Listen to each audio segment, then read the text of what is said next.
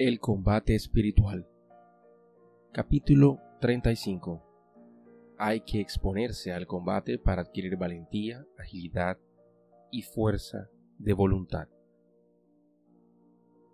Ninguna cualidad crece si no se ejercita, y muchas cualidades se van disminuyendo y debilitando por falta de ejercicio. Por eso es necesario no dejar pasar ninguna ocasión que se presente de ejercitar alguna virtud y tengamos cuidado para no huir de aquellas ocasiones que son contrarias a nuestras malas inclinaciones, porque mediante estas ocasiones se puede llegar a un gran crecimiento y perfección en las cualidades y virtudes que queremos cultivar y conseguir. Una excepción. En lo único que no podemos ni debemos jamás exponernos a las ocasiones es lo que se refiere a la santa virtud de la pureza o castidad. En eso quien se expone cae irremediablemente. Es inútil acercar un papel a una llama encendida y decir no quiero que se queme. Por más fuerza de voluntad que tengamos, el papel se enciende. Las pasiones impuras son tan esclavizantes y enseguecedoras que nos derrotan cada vez que nos expongamos a la ocasión de pecar. En este campo no queda sino una solución, huir, alejarse, apartarse del peligro, pero en otras virtudes sí podemos exponernos al ataque. Por ejemplo, en la paciencia.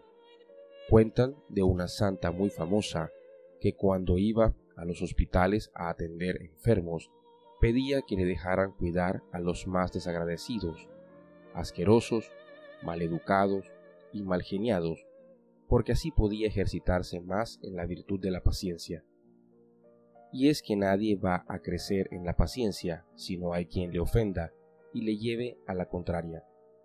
A Jesús lo hicieron crecer más en santidad los que lo insultaron, lo abofetearon, lo escupieron o lo azotaron y crucificaron que los que le cantaban el Osana, porque los que lo ofendieron le permitieron practicar en grado heroico la santa virtud de la paciencia.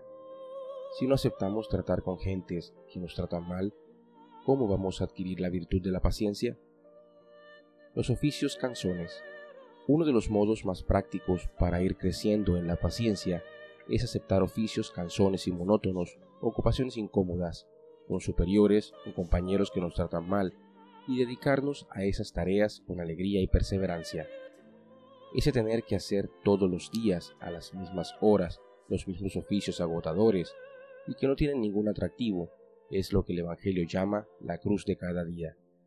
Y si no nos resignamos a aceptar estos trabajos, nunca aprenderemos a padecer con paciencia. Las humillaciones. Nadie llega a la humildad si no tiene quien lo humille. Por eso decía una gran mística que ella les tenía compasión a las personas a las cuales todos las trataban sumamente bien y nadie las trataba mal, porque ¿Cómo hacen entonces para ser humildes si de nadie reciben humillaciones? ¿O cuánto creció nuestro Redentor en humildad cuando fue comparado con el asesino Barrabás y la gente prefirió a ese criminal antes que a Jesús? Y cuando fue coronado como rey de burlas y paseado por las calles vestido de loco y crucificado entre dos ladrones, abofeteado, escupido y despreciado con las peores burlas. Por razón decía San Ignacio de Loyola, si en el sitio donde vivo nadie me humilla, me vestiré de loco y me iré por las calles para que las gentes me humillen y me insulten y así pueda practicar la virtud de la humildad.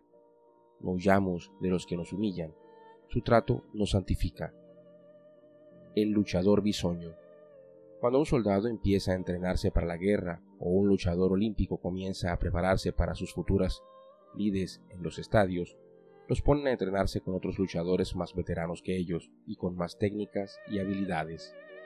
Sufren caídas, derrotas, golpes y hasta heridas, y a veces les parece que nunca van a lograr salir triunfadores, pero entrenan y entrenan y van adquiriendo la facilidad para combatir que cuando menos piensan resultan vencedores. Así en la virtud, si no nos cansamos y dejamos de entrenarnos, un día formaremos parte del grupo de los triunfadores ni el que siembra es nada, ni el que cultiva, es Cristo el que concede los frutos y la cosecha.